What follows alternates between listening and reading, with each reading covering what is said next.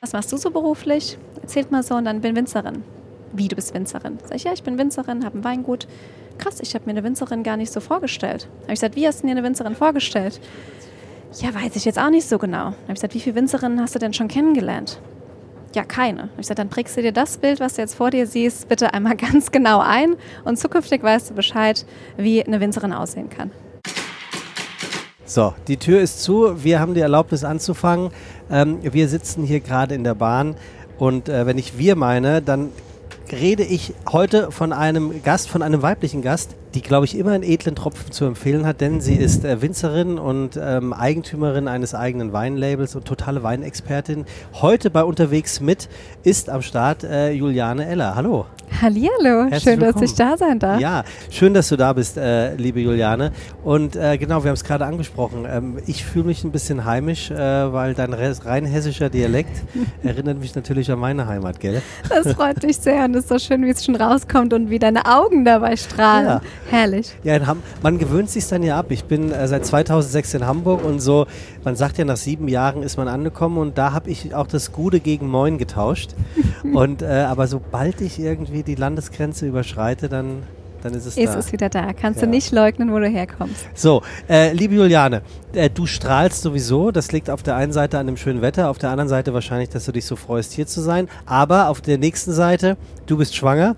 Du bist äh, in freudigster Erwartung. Äh, herzlichen Glückwunsch. Vielen, vielen Im, Dank. Im ganzen Namen der Deutschen Bahn, wollte ich schon sagen. äh, und ähm, dir geht's gut. Mir geht's wirklich hervorragend. Ich bin froh und dankbar, dass wir das alles hier so machen können. Und es ist völlig absurd, dass wir jetzt hier sitzen, eine lockere Bahnfahrt haben und ich freue mich auf ein tolles Gespräch. Ja, äh, wir fahren von Göttingen nach Hamburg. Ähm, was geht in Hamburg? Tatsächlich äh, relativ äh, kurz und effizient. Äh, habe heute Abend noch einen Kundentermin, Mhm. morgen noch einen Kundentermin. Dann äh, bin ich noch bei meiner lieben Isa beim äh, Büro ID-Dialog, die mich ja betreuen. Und Mhm. dann geht's schon wieder ab nach Hause in die Heimat. Ähm, denn die Ernte steht äh, kurz bevor. Wir gehen in ganz, ganz großen Schritten auf die Ernte zu. Zwei Wochen ungefähr, wenns Wetter hält. Und deshalb jetzt alles nochmal kurz und knackig in ein paar Tage reingepresst. Ähm, ich habe ja gerade schon erzählt, äh, was du beruflich machst. Äh, du bist äh, innovative Winzerin, so habe ich es auch im Internet gelesen. Ähm, du bist mittlerweile eine echte Größe, was äh, den Wein in Deutschland angeht und wahrscheinlich auch über die Grenzen hinaus. Ähm, du kommst aus Alsheim in Rheinhessen und bist Winzerin und vor allem Gründerin von Juwelweine. Das ist korrekt. Und äh, wer jetzt nicht wüsste, wer oder was Juwelweine sind, wie, wie, äh, wie erzählst du das? Wie erklärst du das? Tatsächlich habe ich Juwelweine vor äh, jetzt mittlerweile schon zehn Jahren gegründet. Äh, wir feiern dieses Jahr zehn Jahre und das ist völlig absurd. Ja. Also kann ich auch nicht ganz so greifen. Ähm, und äh, Juwelwein ist eine Kombination aus meinem Vornamen Juliane, mein Nachname Ella und das W für Weine. Und die Trauben sind die Rohdiamanten und durch den Schliff, den wir verleihen, werden sie hoffentlich zum Juwel in der Flasche. Wie schnell war so eine Idee da? Kamen die von dir oder hast du da äh, Profis beauftragt? Tatsächlich war das so ein Gedankensblitz draußen im Weinberg und ich frage mich heute immer noch, ob mir das eine Agentur äh, hätte liefern können.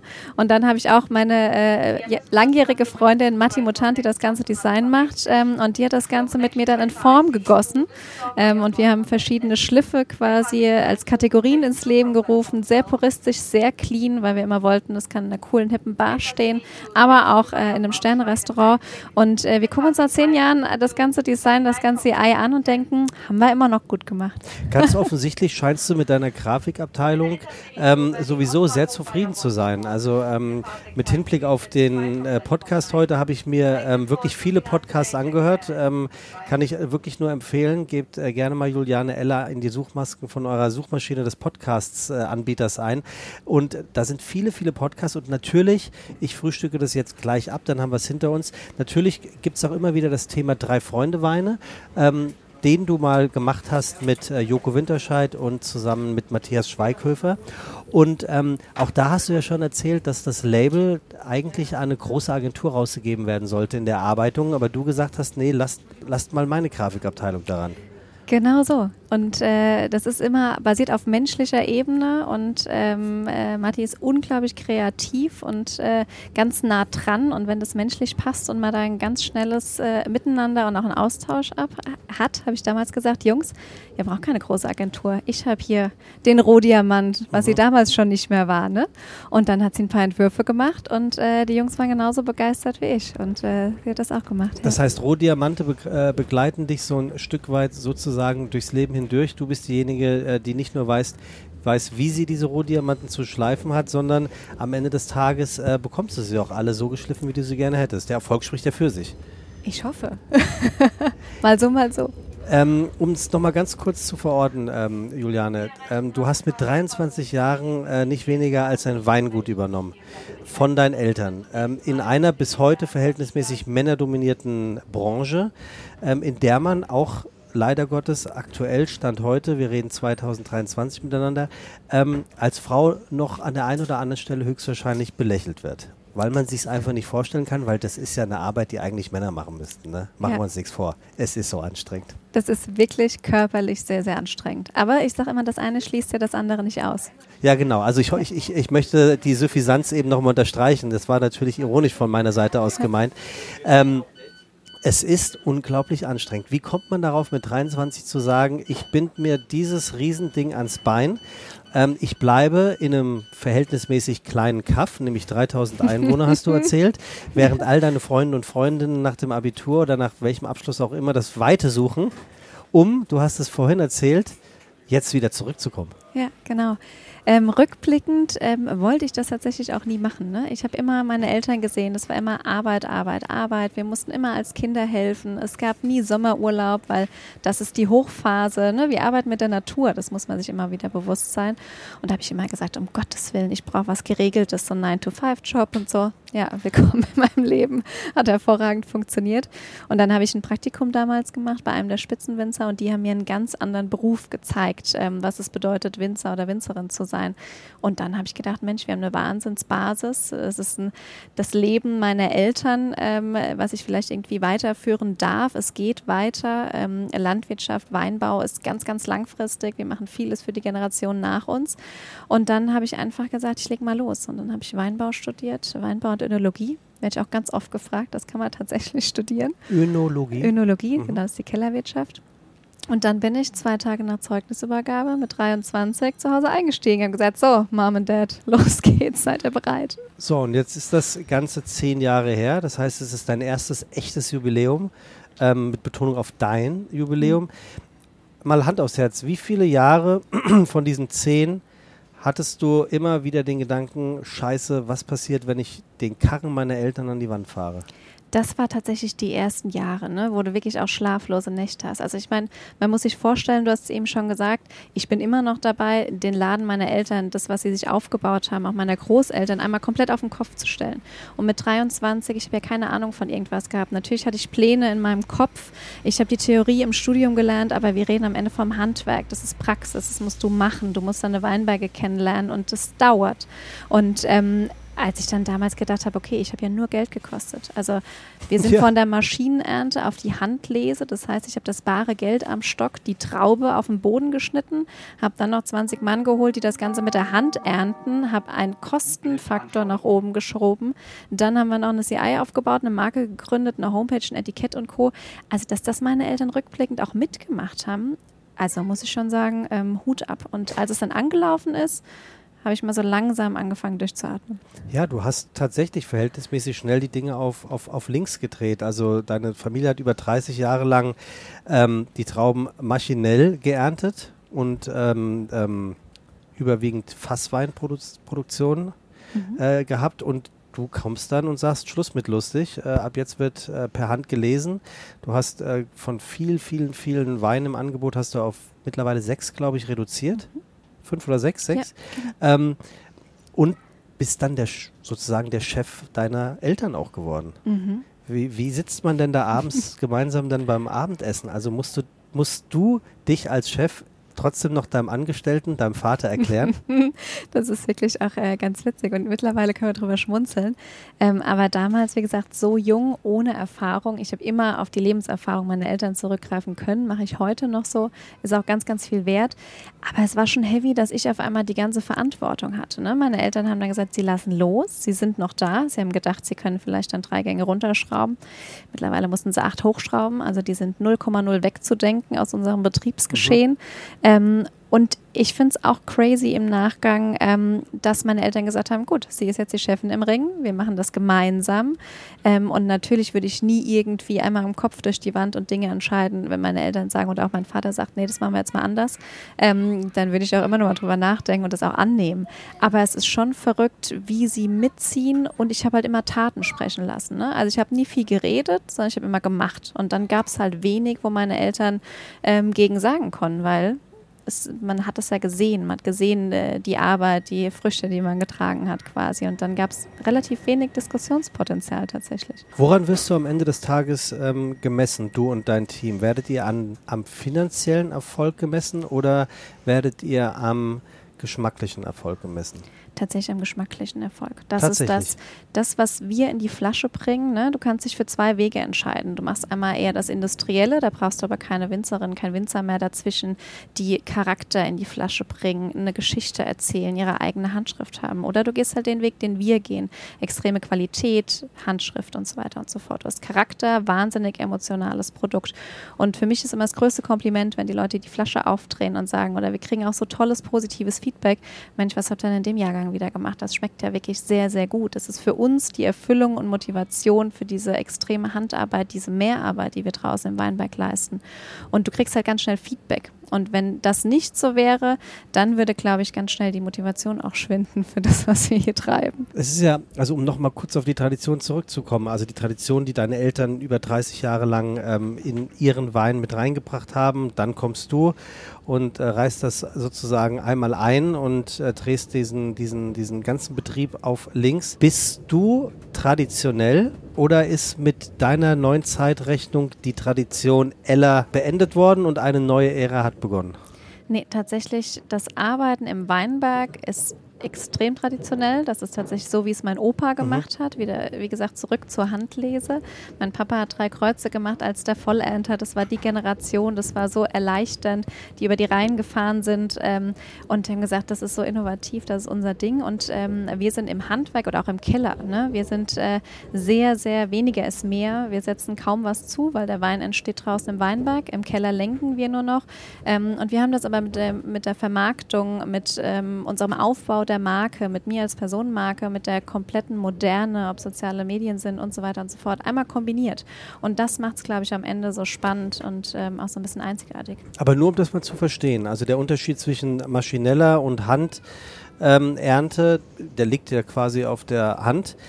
Aber das heißt wirklich, wenn bei der maschinellen fährt eine Maschine rein, die erntet ab, mhm. die Trauben von der Rebe. Mhm. Und ihr macht das alles mit der Hand. Jede einzelne verdammte Traube. Exakt. Jede so einzelne. Traube. die Maschine, die nimmt alles mit, wie du schon gesagt hast, was am Stock hängt. Ob die unreif ist, ob die von der Wespe angestochen wurde, ob irgendwelche Schädlinge dran waren, ob die faul ist. Einmal alles in den Bottich. Und wir piedeln mit einer Handschere, mit unserem Eimer, alles, was faul ist, was nicht gesund ist, was nicht perfekt physiologisch reif ist, raus. Zeig mal deine Hände. Und andersrum? Mein lieber Scholli, aber da. Ist top gepflegt, extra ich, für dich. Muss ich ja extra für mich. Besuchst du mich in sechs Wochen nochmal? Da sind wir nämlich mitten in der Ernte und dann guckst du mal, wie es aussieht. Wie, wie, wie, wie läuft ein, ein typischer Tag ab, wenn du abends ins Bett gehst und weißt, morgen früh wird geerntet? Wann, wann steht ihr auf? Also, ihr seid eine Mannschaft von 20 Leuten? Genau. Also das ist, äh, wir fangen mit der Ernte um acht an, aber du bist da selbst so aufgeregt. Also weil es stehen 20 Mann hinter mir, die von mir jetzt eine Entscheidung wollen. Ich muss jetzt sagen, der Weinberg wird geerntet und wenn die Traube abgeschnitten ist, ist die Traube abgeschnitten. Du hast ja ganz schmale Zeitfenster, Zuckergehalt der Traube. Ist es jetzt der perfekte Moment? Ist es reif? Und da habe ich schon immer schlaflose Nächte so zum Start, so die erste Woche. Dann grooven wir uns so ein bisschen ein. Dann ernten wir bis zwölf, machen eine halbe Stunde Mittag, essen draußen im Weinberg. Dann bis 18 Uhr. Wir machen 24-7. Wenn Regen ist, ist das unsere einzige Pause. und dann geht es äh, mit der Verarbeitung der Trauben nach Feierabend für die Lesemannschaft quasi, geht es dann für Kellerteam und mich im Keller weiter, weil die Trauben bei je nachdem welcher Temperatur direkt verarbeitet werden müssen. Wie viele Trauben hängen an, einem, an einer Rebe? Ich finde immer, man kann sich das mit äh, Flaschen Wein 0,75 ganz gut vorstellen. Ja. Ähm, du kannst grundsätzlich aufs Hektar 10.500 Liter ernten. Das ist gesetzlich erlaubt in Deutschland, Qualitätswein. Und wir ernten so um die 6.000, 7.000 Liter mhm. für unsere Einstiegsweine. Das geht mhm. immer weiter runter, je höher wir in der Qualität mhm. steigen.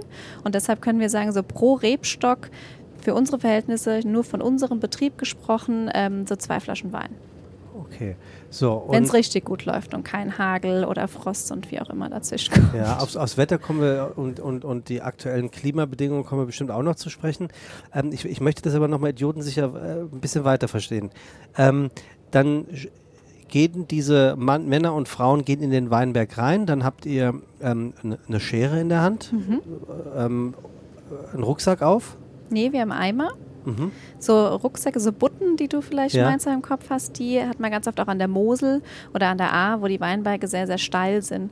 Ähm, und dann werden die einmal aus den Weinbergen rausgetragen. Genau. Wir können mit dem Traktor und einer Box quasi in die Zeile reinfahren.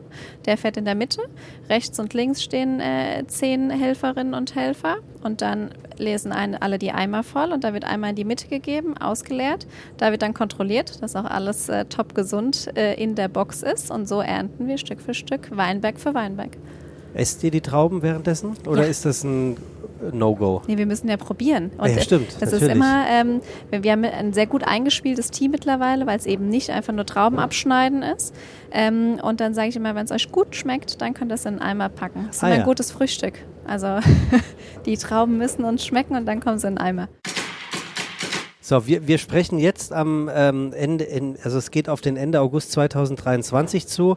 Der, der Juli war selbst für, ich gucke ja von, von Hamburg immer sehr neidisch äh, ins Rhein-Main-Gebiet. Das ist ja gefühlt mit die wärmste Region, die es im Land gibt, teils, teilweise. Ähm, und selbst der Juli war im, im Rhein-Main-Gebiet ein ziemlich verregneter und gar nicht so geiler, ne?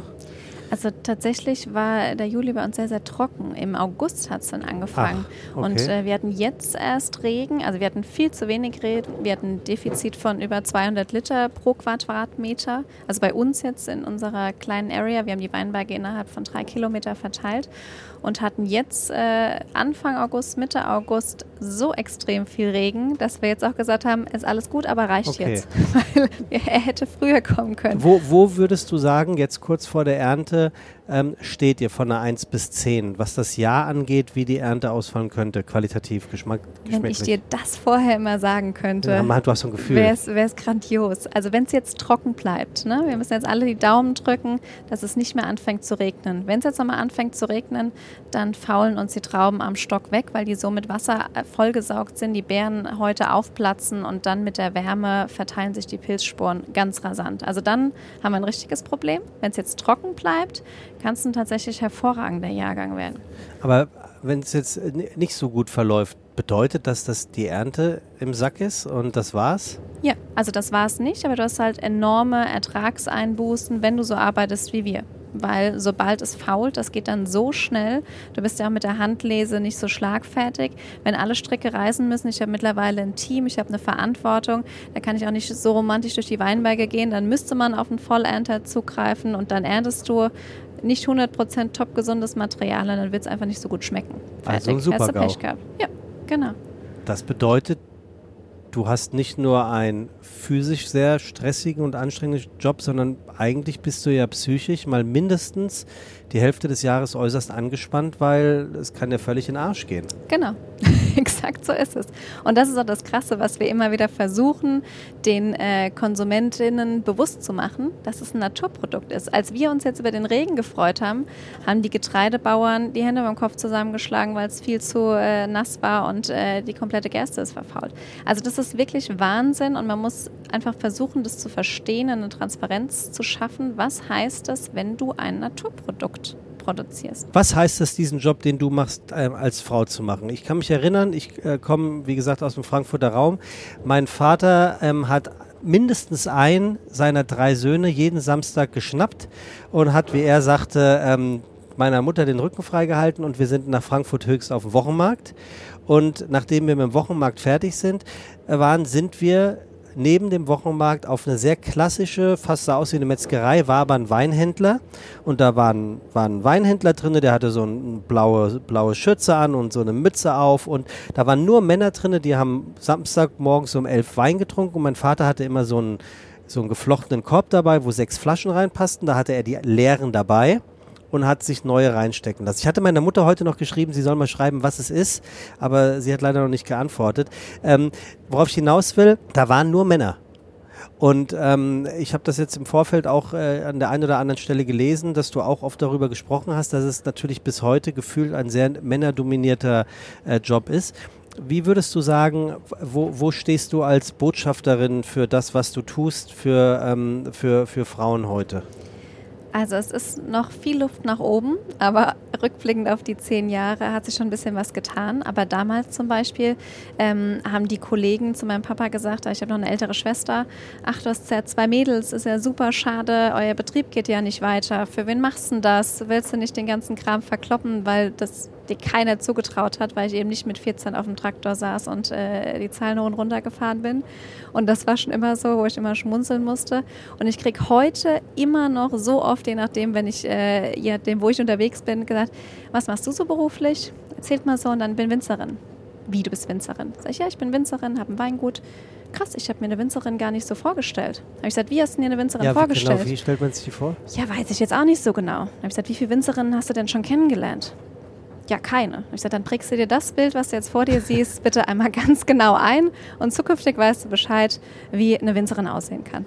Hört sich jetzt lustig an und, und kommt, auch, kommt auch genauso rüber, aber macht es trotzdem ab und an was mit dir, dass du sagst, Mann, ey, sind wir echt immer noch nicht weiter oder würdest du sagen, ey, wir sind schon wirklich sehr viel weiter gekommen? Nee, also das hat wirklich gedauert. Das muss ich auch lernen, auch das nicht persönlich zu nehmen. Mhm. Ähm, jetzt, wie gesagt, kann ich das so locker sagen. Aber ich denke mir immer noch, Leute, ist das euer Ernst? Wir sind in 23. Und nennt mir mal so ein paar Argumente oder Gründe, wieso man das äh, als Frau nicht machen kann. Also deshalb, es ist, äh, also mittlerweile nehme ich es mit Humor. Ich habe aber bestimmt sechs, sieben Jahre gebraucht, um das so zu sehen, wie ich es jetzt sehe und habe mir auch so ein bisschen Fell angeeignet. Äh, ich glaube, das muss man grundsätzlich, auch wenn man irgendwie Unternehmer, Unternehmerin ist. Ähm, aber das war schon heavy ähm, und mittlerweile denke ich mir, ich lasse Taten sprechen, ich äh, habe den Inhalt in der Flasche, der spricht und alle anderen dann, also ist halt so, wie es ist. Ne? Aber wir, wie gesagt, haben noch viel Luft nach oben. Aber das Schöne ist, dass nicht nur aus dem Weinbau, sondern grundsätzlich auch Mädels auf mich zukommen und sagen, Mensch, du warst mein Vorbild. Ich habe am Bodensee meinen Betrieb, äh, Landwirtschaftsbetrieb übernommen und habe mich auf ähm, spezifische Sorten oder Quinoa-Anbau spezialisiert. Und ich habe das nur gemacht, weil ich gesehen habe, bei dir funktioniert es. Und da kriege ich jetzt noch Gänsehaut, wenn ich hier vor dir sitze, ähm, weil das sind so die Momente, die mich so bestärken in dem, was wir machen. Das ist ja für mich völlig absurd, wenn du sowas hörst hast, dass du irgendwie eine Art Vorbildfunktion hast. Und das macht mich unglaublich glücklich. Das ist auch, glaube ich, eine gewisse Stärke, die man dann so mitnimmt. Ähm, und das ist sehr, sehr schön zu sehen, dass man da junge Frauen äh, mitnehmen kann. Es sind auch immer mehr, die sich trauen. Und ähm, wie gesagt, wir sind auf einem guten Weg, aber ist noch Luft nach oben. Geht, geht runter wie, wie Rosé, wenn man sowas hört, oder? Ja, also, total. Ähm, lass uns mal über Erfolg sprechen. Würdest du sagen, du bist erfolgreich? Das ist eine sehr gute Frage. Also ich glaube, es ist schon toll, was man in der Kürze mit der Family und Team geschafft hat. Aber Gegenfrage, wie definierst du zum Beispiel Erfolg? Wenn du, ich glaube, ich würde das so machen, wenn ich in meinem ähm, stillen Kämmerlein sitze und ein, ein, ein Resümee für mich stehe, äh, ziehe, wo ich heute bin, gemessen an finanziellem, glückseligen und, und ähm, ges gesunden, also physisch wie auch psychisch, und da einen Strich drunter ziehe, dann würde da was, das wäre vielleicht meine, meine, meine Formel für meinen persönlichen Erfolg. Nach ja. außen hin bist du erfolgreich. Das, ja, das, da. Darüber muss man ja gar nicht sprechen. Ich habe mich nur gefragt, ob wir uns alle unsere Generation, deine Generation zu selten eingestehen, dass wir erfolgreich sind, weil wir glauben, dann wären wir Angeber oder würden andere Leute ähm, nicht so erfolgreich sehen glaube, das ist genau der Punkt, den du ansprichst, dass wir Erfolg immer nur mit beruflichem Erfolg assoziieren. Mhm. Und ähm, ich sehe das nämlich genauso wie du. Was ist für einen selbst Erfolg? Ich bin gesund, ähm, schwanger, habe einen Partner schon seit Jahren an meiner Seite, habe ein festes Umfeld, habe eine Familie, die noch mit mir diesen Weg gehen können, die das mit mir erleben können. Es sind alle gesund. Ähm, das ist ja eigentlich so das, wo man einen Strich drunter macht, auch finanziell. Ne? Wir können uns wirklich alles leisten. Wir sind im wahnsinnigen Wohl Wohlstand, finde ich sowieso unsere gesamte Generation, deine Generation. Ähm, und wenn man da einen Strich drunter macht, dann definitiv. Aber ich merke immer wieder, dass viele Erfolg immer nur auf das Berufliche, höher, schneller, weiter und es muss finanziell im Kanister mhm. rappeln. Ähm, ich glaube, das ist ein bisschen auch meiner Branche geschuldet. Ähm, Im Weinbau in der Landwirtschaft bist du nicht, um reich zu werden. Und ich glaube, äh, dessen, wenn du diesen Job antrittst, du, wir sind ja absolute Kulturpfleger. Ne? Wir sind also Wein, Weinanbau, wir machen das alles für die nächste Generation nach uns. Äh, also wir tun was für die Natur, für den Kreislauf, Nachhaltigkeit.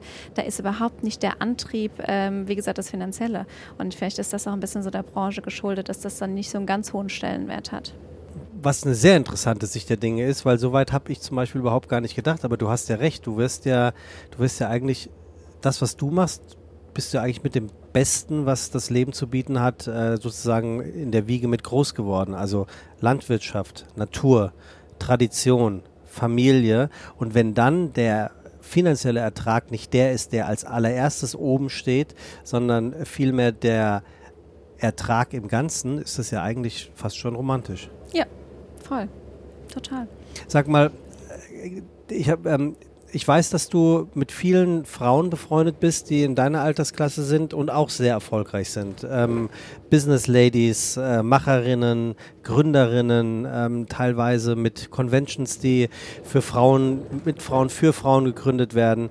Ähm, ist das etwas, was sowieso längst überfällig gewesen ist und Gott sei Dank nicht mehr wegzudenken sein wird? Oder würdest du sagen, das ist was, ähm, wo, wo, wo ihr großen Teil, also glaubst du, du hast großen Anteil sogar daran, dass ihr empowered habt, ähm, ohne zu wissen, dass es, es so eine Macht ist, die ihr da entstehen lasst? Ich würde mich da, glaube ich, da sind wir wieder beim Thema sehr bescheiden und man selbst sieht das nicht. Mich selbst würde ich da jetzt nicht zuzählen. Ähm, aber ich glaube, das, was uns alle so verbindet, ähm, also ist schon immer da gewesen. Jetzt kommt es nur immer mehr nach außen. Auch durch soziale Medien hast mhm. du einfach die Kanäle, wo du das spielen kannst und zeigen kannst, was gemacht wird. Man gönnt sich gegenseitig und es ist nicht nur so eine Floskel, ähm, sondern es ist wirklich, dass man sich untereinander verbindet, netzwerkt und Co. Und es ist alles gefühlt schon so ein Schlag Mensch die das nicht aus finanziellem Antrieb machen, mhm. sondern einfach ähm, den Mehrwert darin sehen und äh, immer wieder andere Leute verbinden, mit in ein Netzwerk reinholen ähm, und am Ende des Tages aber auch ehrlich sind und sagen, du, das wird mir auch mal zu viel. Ne? Oder nicht immer die Starke, die in der ersten Reihe steht, sondern sagt, ich habe jetzt auch mal keinen Bock, morgen Chefin zu sein. Mir ist es mit den Mitarbeitern zu viel Verantwortung. Mir ist es grundsätzlich, sind ja alles auch selbst und ständige Frauen ähm, plus Familie Familie und so weiter und so fort, dass das auch immer noch erwähnt wird, aber es ist auch immer noch das klassische Bild. Ähm, und da haben wir uns schon ganz schön äh, rausgearbeitet, ähm, aber einfach eine Transparenz und auch sich mal Schwäche einzugestehen. Und dieser Austausch miteinander, es ist nicht alles Gold, was glänzt, ne? auch wir haben die schlaflosen Nächte. Ähm, das ist, glaube ich, ganz, ganz viel wert, dass man sich das auch eingestehen kann. Bist du eine gute Chefin? Gebe ich mal die Frage an mein Team. Also ich glaube, ich bin äh, eine sehr empathische Chefin, zumindest äh, wir haben auch eine hohe Feedback-Kultur bei uns. Ähm, und ich glaube, ich lasse wahnsinnig viel Freiraum und es ist ein Geben und Nehmen und wahnsinnig viel Vertrauen. Das heißt also, ich mache wahnsinnig viel für mein Team. Wir machen auch immer jeden Mittwoch Teamsport, da kommt ein Personal Trainer, weil ich das aber auch schätze, was die Mädels, man sind ja auch Großteil nur Frauen, ähm, die haben eine kommt aus Frankfurt, die kommt jeden Tag von Frankfurt zu uns aufs Weingut gefahren. Wir haben richtig viele Stunden, die wir im Betrieb kloppen. Wir haben samstags geöffnet. Wir müssen flexibel sein für immer noch, wir sind nicht in der Industrie, ähm, dieses Gehaltsniveau, was in der Landwirtschaft, muss auch ganz klar sagen, herrscht. Ne? Und dass die einfach das nicht auch da wieder machen, weil sie sagen, ähm, ja Mensch, ich sehe das am Ende auf meinem Konto, sondern das ist Passion, die leben mit mir diese Vision, die ich habe und mhm. tragen das mit mir nach außen. Und das sagen sie auch immer, das ist so erfüllend und das ist irgendwie ganz schön, dass ich das geschafft habe. Deshalb würde ich in dem Zuge sagen, ich glaube, ich bin okay Und ähm, vielleicht muss ich manchmal noch so ein bisschen mehr lernen, nicht nur vorne weg zu rennen, sondern auch zu sagen, jetzt äh, nehmen wir uns mal ein bisschen mhm. Zeit und reflektieren mal über das, was wir machen. Aber ich glaube, im Großen und Ganzen äh, macht es allen irgendwie Spaß. Kannst du Urlaub machen? Ja, viel, viel besser, als ich äh, früher konnte. Aber auch da, ich war jetzt gerade auch äh, eine Woche im Urlaub, haben auch die Mädels gesagt, du sollst doch nicht arbeiten, aber das fühlt sich nicht an wie Arbeit. Ja. Ne? Wenn du da die Kulisse hast und du guckst auf die Berge und äh, springst dann mal kurz ins Wasser und machst dann zwei, drei E-Mails, aber einfach, weil es dir Spaß macht, nicht weil ich muss. Ne? Ähm, die Mädels halten mir schon extrem rückenfrei, dass sie sagen, äh, wir schreiben dir keine E-Mail oder keine WhatsApp, weil sie wissen, ich lese es sowieso. Das ist immer schon mal ein ganz guter Plan. Aber ich kann Urlaub machen und äh, mache das auch und das brauchst du auch und immer mal wieder die Ruhephasen. Hättest du mich das vor fünf Jahren gefragt, wäre es mir noch schwerer gefallen. Also ich glaube, man wächst so mit seinen Aufgaben und lernt ganz viel auch über sich selbst. Wenn du Urlaub machst und verreist, ähm, suchst du dir dann schon Orte aus, wo du weißt, da gibt es einen guten Wein oder da gibt es eine, eine, gute Ecke, wo du dir vielleicht dich inspirieren lassen kannst oder dir was abgucken kannst oder geht das auch ganz anders? Nee, tatsächlich exakt so. Ja, okay. Also wirklich, ähm, wir sind absolute Genussmenschen. Mhm. Ne? Gutes Essen. Also es muss äh, kein High-End-Sternrestaurant sein, um Gottes Willen, sondern einfach so die Basics in guter Qualität, eine gute Brotzeit. Wir waren jetzt in Südtirol. Ich finde, es gibt nichts Schöneres, als ähm, diese Genusskultur zu leben. Und dann ist es auch wahnsinnig inspirierend. Du musst raus und nicht nur beruflich. Du musst abschalten können. Ich kann das immer wahnsinnig viel für meine neue Kreativität. Wenn ich mal raus bin, andere Dinge sehe, ähm, Kolleginnen Kolleginnen besuche, gutes Essen, guter Wein und dann sprudelt es bei mir schon mhm. wieder an Kreativität und das ist irgendwie mega schön. Also ich bin absolut entspannter Urlauber, also 0,0 ähm, die aktive, dass ich sage, ich muss jetzt hier auf die Alm, hier muss ich wandern, da machen wir eine E-Bike-Tour und so, sondern ganz entspannt. Ich habe genug Trubel äh, im Alltag und bin dann immer ich könnte auch an einfach eine Woche an einem Fleck bleiben. Wenn ich was Gutes zu trinken und zu essen hätte, reicht es dann. Bist, bist du mittlerweile endlich mal in Südafrika gewesen? Immer noch nicht. Immer noch nicht. Immer also wir nicht. haben hier eine ja. absolute Weinexpertin ja. sitzen, die angeblich im Mecker des Weins noch nicht war. Ich war im April letzten Jahres das erste Mal da und ich bin jetzt kein ausgeprägter Weinfan, also auch, da kommen wir auch gleich nochmal drüber, äh, nochmal drauf. Ähm, aber das war natürlich schon, schon atemberaubend. Ja. Und es steht immer noch auf der Liste und ich werde es noch schaffen. Was, was hat dich bisher gehindert? Das Leben? Das ist eine sehr gute Frage. Es gibt keine Gründe. Das ist alles Quatsch. Ich muss dahin, fertig. Alles ja, andere ist Quatsch. Wahrscheinlich musst du wirklich dahin, muss dahin. Ne? als das, ja, was du genau. machst. Das glaubt dir ja keiner. ich muss es einmal sehen, ich muss es einmal leben und spüren, um zu verstehen, von was alle reden. Wird auch mit Sicherheit noch funktionieren. Könntest du den Wein, den dein Vater gemacht hat, über 30 Jahre, könntest du den heute in deine Flaschen füllen und könntest ihn guten Gewissens so verkaufen oder würdest du sagen, die Geschmäcker haben sich halt leider verändert? Die Geschmäcker haben sich auf jeden Fall verändert. Ne? Also zur Generation meines Vaters war viele Bouquet-Rebsorten. Ähm, du hast reingerochen und die sind dir ins Gesicht gesprungen. Diese ganze Aromenvielfalt, es war sehr viel süß. Mittlerweile sind wir, ich weiß nicht, wie es dir geht, im trockenen Bereich angelangt. Viele trinken gern trocken, trinken sogar auch Riesling mit Säure oder ein Burgunder. Ich trinke gern süffig. Was ist das denn? Das, das, ist vielleicht so ein Mittelding, okay. also ähm, zwischen trocken und halbtrocken. Mhm. Ähm, ich sage ja immer, es muss, ein, muss einen guten Trinkfluss haben. Genau, ja. Genau, stimmt. und äh, muss Spaß machen und darf nicht zu viel dich irgendwie brauchst nicht unbedingt ein Essen dazu, nicht zu schwer. Und deshalb da hat sich der Trend auch von den Rebsorten vom Geschmacksprofil wahnsinnig verändert und ähm, die Arbeitsweise draußen im Weinberg hat sich einfach auch komplett verändert. Also es geht äh, wirklich gar nicht mehr um Masse, ähm, um Anonymes an Großkellereien verkaufen, sondern wirklich um weniger ist mehr, das Handwerk, wenig Trauben, tolle Aromen, Vielschichtigkeit und das in die Flasche packen. Ähm, weil du gerade sagtest, ähm, also viel weniger. Ist, könntest du dir jemals vorstellen, einen Massenwein zu produzieren? Nee. Das, also ist es, es geht gegen meinen inneren Antrieb. Ja. Also ist einfach so, ist halt 0,0 meine Welt. Und ich bin auch ultra froh, dass ich da so klar bin. Ja, nee. Als du erfahren hast, äh, dass du schwanger bist, wie lange hat es gedauert, dass der Gedanke kam, verdammt, jetzt kann ich keinen Wein mehr trinken? Das ist, also es fällt mir auch wirklich, ich habe nicht gedacht, dass es mir so schwer fällt. Also weil ich bin da wirklich sehr, sehr konsequent. Ich probiere nicht mal was, weil da nimmst du auch was über die Schleimhäute auf. Ich also probieren heißt es ohne dann was in den Mund runter, nehmen, mhm. genau, wie wir es sonst immer machen. Ich habe das tatsächlich ganz gut getimt, wenn man von Timing reden kann, was ja auch völliger Schwachsinn ist, aber habe ähm, im Januar, Februar die ganzen Cuvées, Kund-Cuvées machen können. Ähm, Cuvées ist die, die, gemischten. Genau, genau. Rote und weiße genau, Trauben. des Jahrgangs 22. Ähm, und jetzt, wie gesagt, steht ja 23 äh, vor der Tür. Und äh, dann, wie gesagt, darf ich hoffentlich wieder was genießen.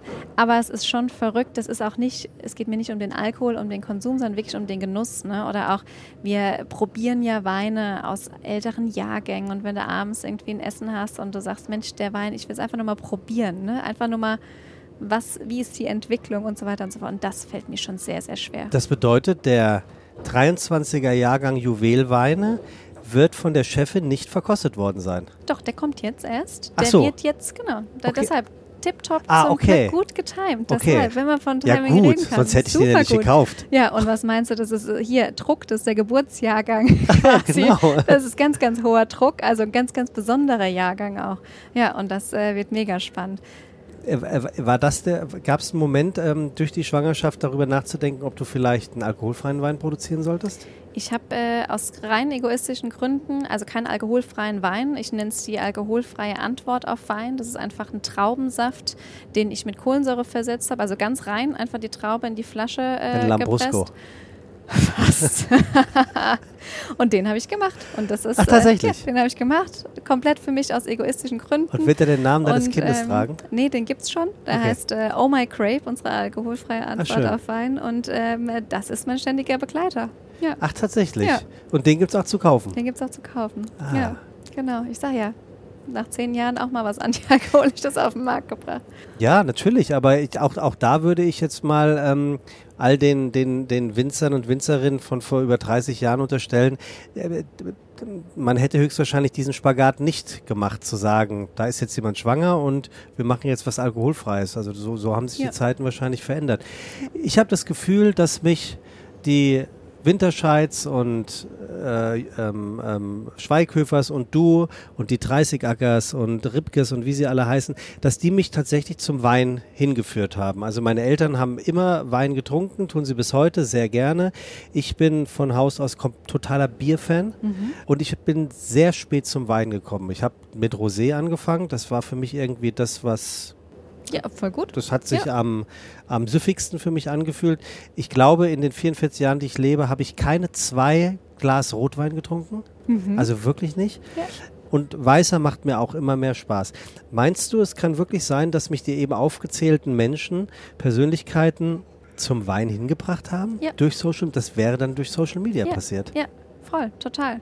Das war ja auch, äh, wenn man auch in unserer Dreikonstellation spricht, ähm, das war ja auch unser Ziel. Ja. Ne? Einfach Menschen, egal in welcher Generation, die abzuholen, qualitativ gut produzierten Wein zu probieren. Mit einer Leichtigkeit, weil es ist völlig egal, wenn du keinen Rotwein magst, magst keinen Rotwein, weil du das auch eben schon so ein bisschen zögerlich gesagt hast. Ich Ja. glaube, ich habe mit dem Rosé angefangen. Da hast du innerlich schon Ja, gedacht, oh, hoffentlich ja, sage genau. ich nichts Falsches. Ja, genau. Völliger Quatsch. Entweder es schmeckt oder es schmeckt dir nicht. Fertig. Und das, wenn du das schon mal weißt oder du sogar noch, wir legen eine Stufe drauf, sagen kannst, das genau schmeckt mir jetzt irgendwie nicht so oder das schmeckt mir gut in dem Wein, da bist du doch schon, wo willst du noch hin? Und das ist es, fertig. Momente, Emotionen und ich glaube schon, dass diese Menschen, ähm, weil wir es einfach so unkompliziert und nicht so verstaubt und nicht so anstrengend und die Geschmäcker sind unterschiedlich und das ist auch genau gut so. Und äh, manchen schmeckt das besser, den anderen lieber das. Die anderen sagen, Mensch, ich kann auch im Hochsommer einen Rotwein trinken, sogar leicht angekühlt, sollen sie gerne machen. Ne? Und das ist doch das Schöne, dass wir das aufbrechen konnten und wenn wir das geschafft haben, ist doch schon hier alles gemacht, was wir machen wollten. Leicht angekühlt, du bist kein Fan von Eiswürfeln im Wein, richtig? Ja. Ähm, wahrscheinlich bist du auch kein Fan von geschorlten Wein. Doch, ein guter Wein gibt auch immer eine gute Chance. Ah ja, ah, das ist doch gut. Okay, Ja. was ist denn das perfekte Schorlverhältnis? Ja, wenn du jetzt einen Pfälzer fragen würdest, äh, die sagen ja immer hier Handbreit äh, Wein und so viel Wasser. Ähm, und ich sage Also das immer, so viel ist die flache Hand Genau. Ja. Die flache Hand ist ein Schuss Wasser obendrauf. mit Ähm, Sprudel. Genau, mit Sprudel. Also es muss äh, auf jeden Fall Kohlensäure drin sein.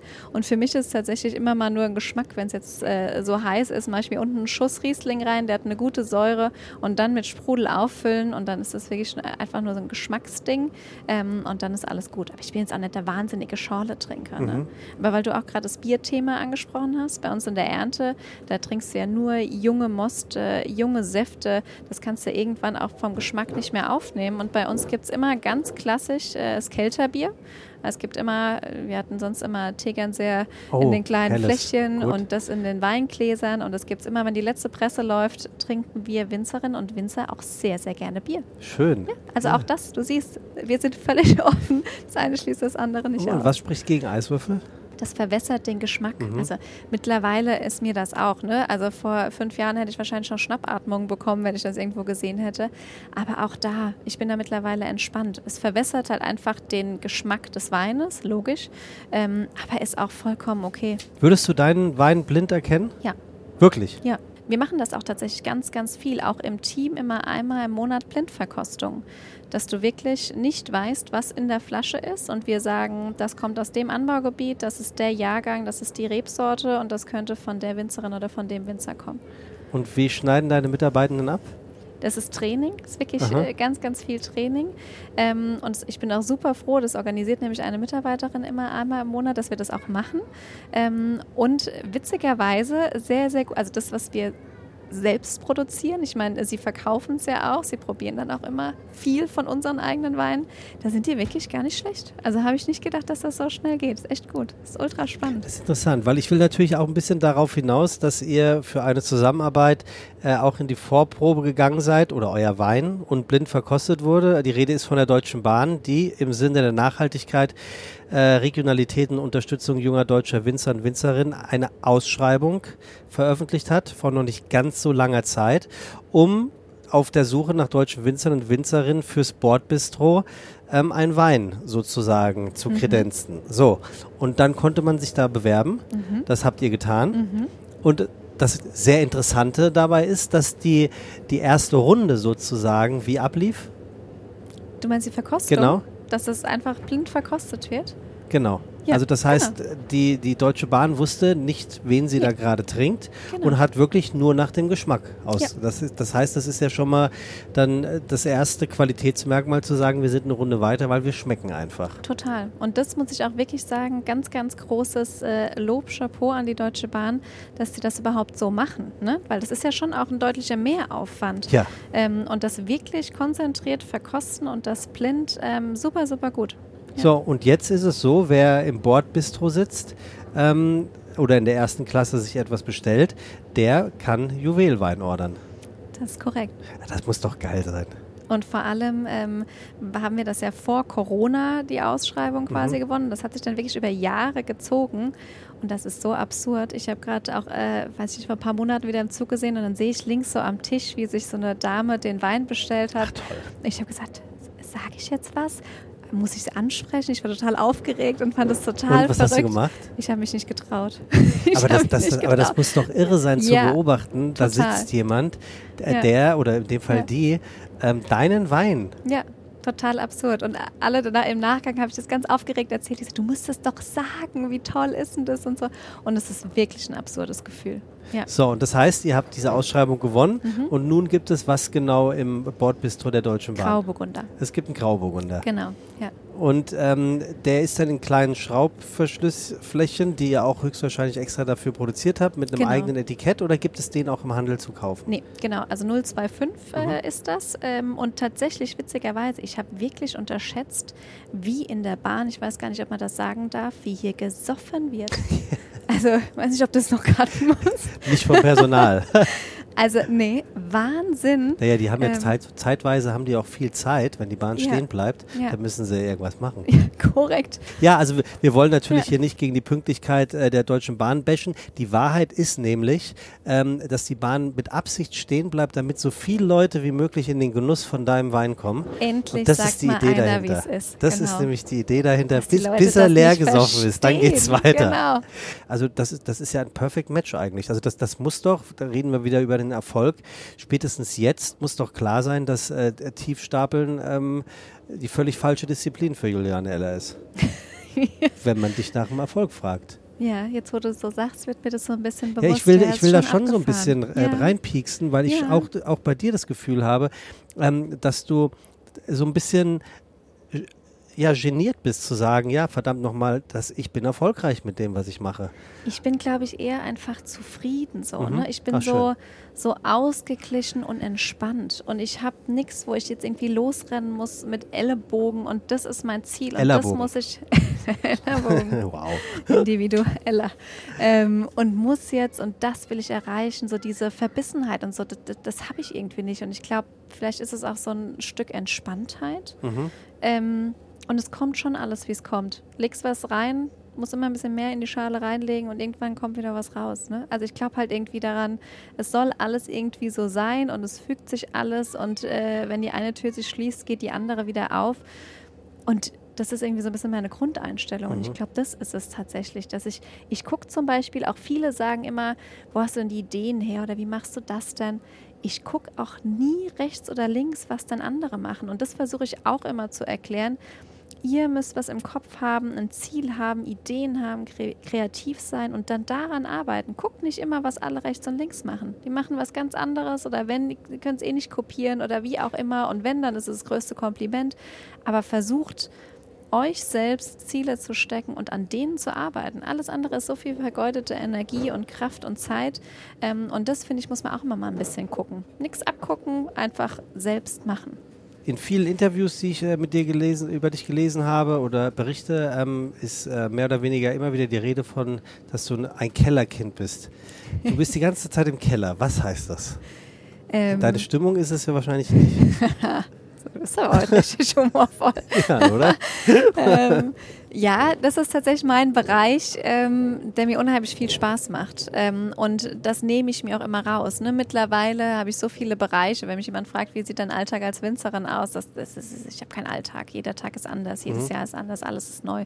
Und im Keller ist wirklich so das äh, doppelstöckige Keller ganz unten. Da habe ich nicht mal Handyempfang, da bin ich nicht erreichbar. Wenn jemand was von mir will, kann er runterkommen. Da und kannst du einen WLAN-Router hinhängen.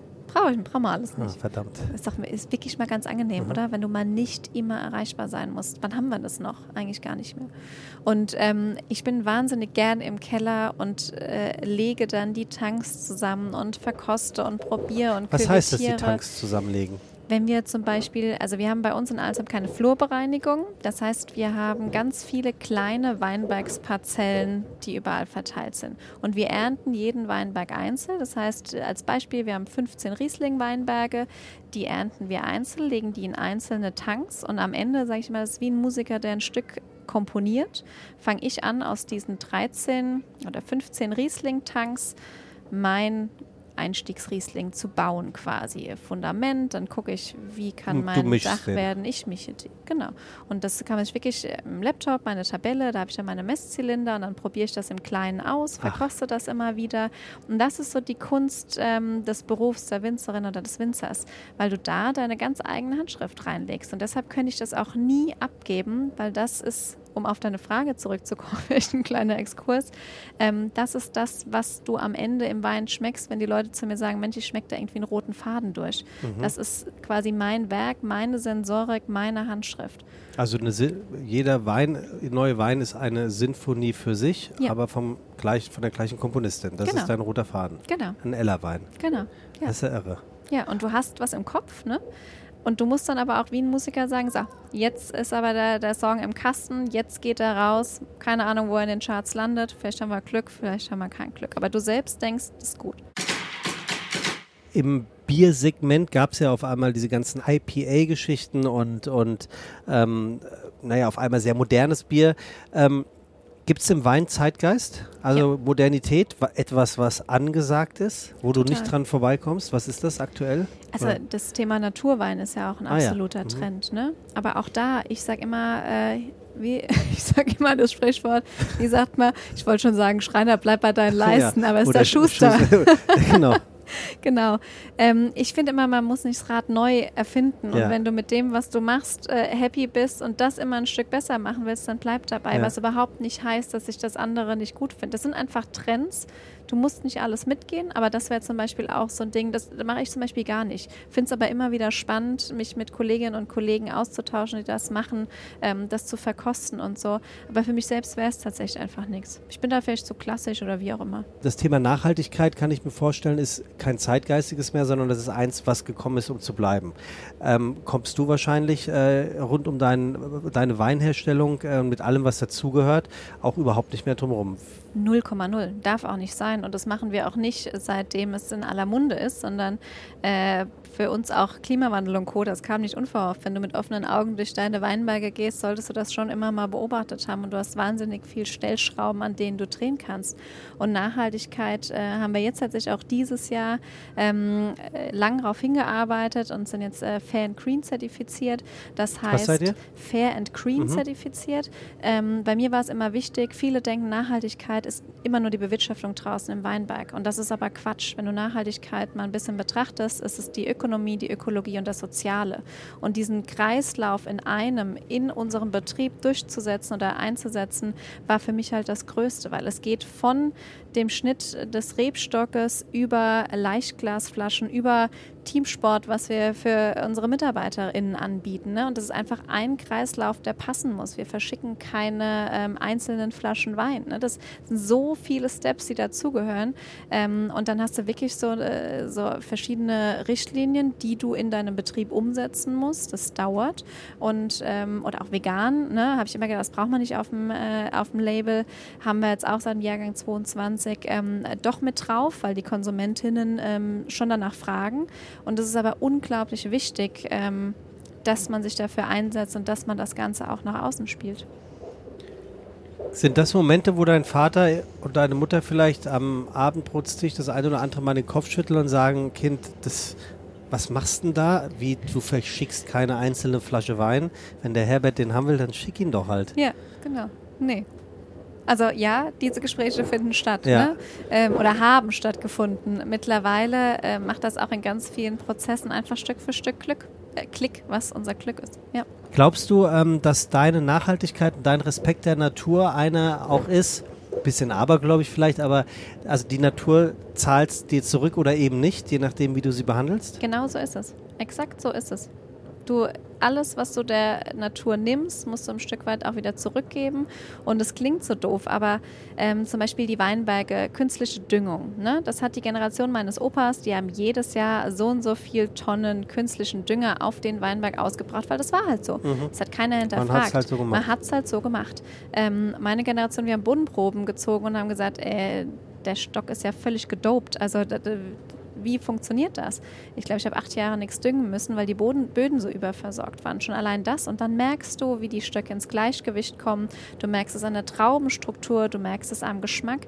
Das ist so. Also du musst mit der Natur arbeiten und du merkst, was die Natur dir zurückgibt. Und das ist das Schöne, das ist auch die Generation meiner meine Eltern, die schmecken das. Mhm. Also mittlerweile sagen die wirklich, du hast recht, das mhm. schmeckt man. Wir stehen draußen in Weinbergen, du siehst das. Ne? Also es ist wirklich so funktioniert. Wie nachhaltig ist der Weinbau aktuell? Nehmen wir erstmal nur Deutschland?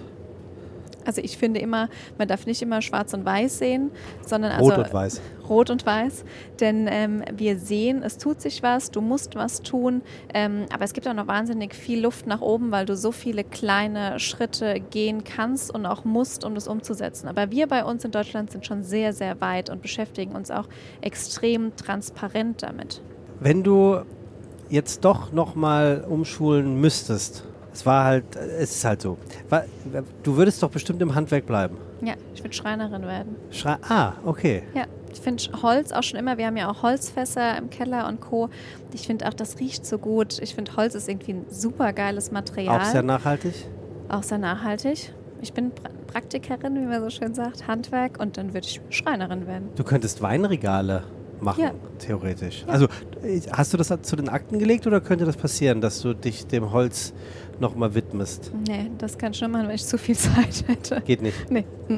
Also wie gesagt, wenn irgendwas wäre und ich müsste umschulen, dann aber ich kann nicht alles so ein bisschen machen. Ich bin nicht der Typ äh, dafür, der jetzt äh, noch sich so viel aus Mhm. den Rippen leiht und sagt, ich mache jetzt sowas, weil dann könnte ich es nur halbherzig machen. Aber das wäre auf jeden Fall was, was mir Spaß macht. Hast du schon eine Idee, wie das äh, weitergeht, wenn du jetzt äh, dein, dein, wenn dein Nachwuchs oder euer Nachwuchs da ist? Weil ähm, dein Mann macht ja das gleiche wie du. Der hat halt auch ein Weingut. Und Ja. zwar nicht das Weingut Ella, sondern der hat sein eigenes Weingut. Das heißt, ihr seid nicht nur Partner äh, in der Ehe, sondern ihr seid auch Partner in der gleichen, also ihr seid in der gleichen Branche. Ja. Und wie, wie, wie geht das weiter, wenn dein Nachwuchs jetzt da ist? Also wirst du lange einen Mutterschutz machen oder bist du eher so eine, die sagt so, nö, hier geht's direkt Vollgas weiter? Selbst und ständig, Mutterschutz, von Machst was redest Geht's du? nicht.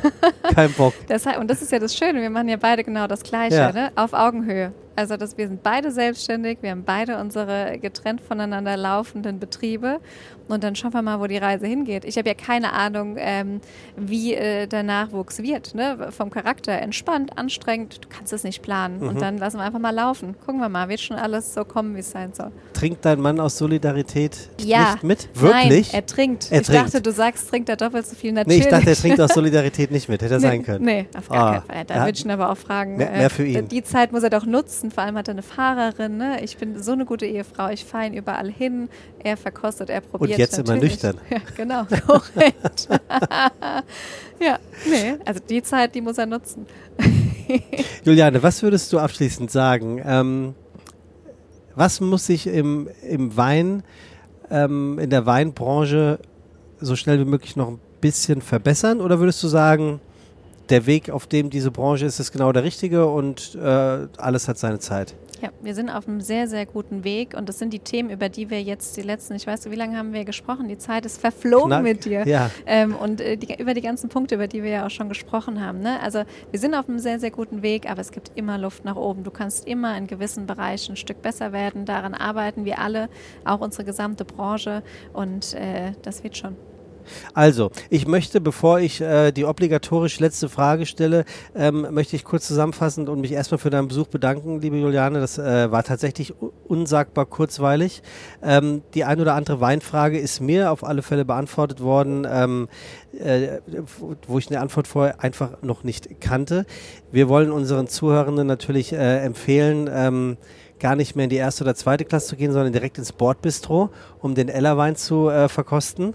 Und ähm, gibt es irgendeinen Wein von dir, den du unseren Zuhörern gerade ganz besonders ans Herz legen würdest, weil du sagst, oder an den Mund legen würdest, weil du sagst, der ist besonders lecker? Tatsächlich haben wir eine ganz besondere Aha. 10-Jahres-Edition äh, auf den Markt gebracht. Äh, der heißt Unique. Das ist ein Chardonnay, der im Holzfass ausgebaut wurde. Ganz andere Stilistik als das, was ich die letzten Jahre getan habe.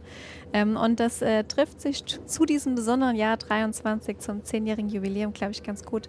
Das ist eine sehr limitierte, auch sehr künstlerisch angehauchte, wenn man das Etikett, das Label sieht, äh, ganz besondere Edition, die, glaube ich, sehr, sehr gut passt. Wunderbar. Dann äh, haben wir das ja auch nochmal erwähnt und ich frage ähm, zum, zum Schluss äh, einer jeden Episode ähm, mein Gast immer eine Frage aus dem ähm, bekannten Fragebogen von Marcel Proust und das sind jede Menge Fragen und äh, du hast jetzt die große Ehre, einfach Stopp zu sagen und ich äh, werde dann die Frage vorlesen, auf der mein Daumen stehen bleibt. Okay, geht's schon los? Ja, muss nur Job sein. Stopp. So, die Frage an dich ist, Gott, da muss ich meine Brille schon abnehmen. Was haben deine Eltern dir mitgegeben? Schöne Oh, Frage eigentlich wirklich in dem eine sehr Zusammenhang. schöne Frage. Ja, ähm, tatsächlich einen gewissen Ehrgeiz, Demut und Loyalität. Oh, das sind aber schöne Eigenschaften. Mhm. Hatten wir nämlich gerade letzt drüber gesprochen. Was haben wir eigentlich so mitgegeben jetzt Ja. am Thema Nachwuchs? Was willst du Ja. mitgeben? Welche Werte ne, wollen wir äh, mitgeben? Und das, äh, ja, schöne Frage. Du wirkst auch tatsächlich Siehste? genau so wie, wie die drei Dinge, die du gerade aufgezählt hast. Äh, vor allem finde ich äh, eine sehr, sehr gesunde Art der Demut. Also du weißt offensichtlich, wo du herkommst und du weißt, wo du hin willst, aber du weißt vor allem in der Gegenwart, äh, wo du bist und wer dabei ist. Ähm, ich wünsche dir wirklich alles Gute und äh, viel Erfolg für die, den nächsten großen Abschnitt in deinem Leben. Vielen, vielen Dank. Schön, dass du dabei gewesen bist. Und äh, für alle Zuhörenden gilt wie immer, Freunde, abonniert diesen Podcast, es lohnt sich. Äh, lasst Kommentare da und like diesen Podcast. Ich hoffe, ich habe es richtig gesagt oder mich nicht wieder als Ultra-Boomer hier geoutet. Ich glaube, man kann es liken. Wir hören uns in zwei Wochen wieder, wie immer mit einem Gast, über den ich heute noch nicht rede, aber es wird sich lohnen. So viel ist sicher. Äh, ganz herzlichen Dank. Das war's mit Unterwegs mit Juliane Eller im DB Mobil Podcast. Bleibt gesund und äh, bis zum nächsten Mal. Prost. Sagt man Prost Ja, bei euch? klar. Prost. Prost. So, hau weg den Scheiß.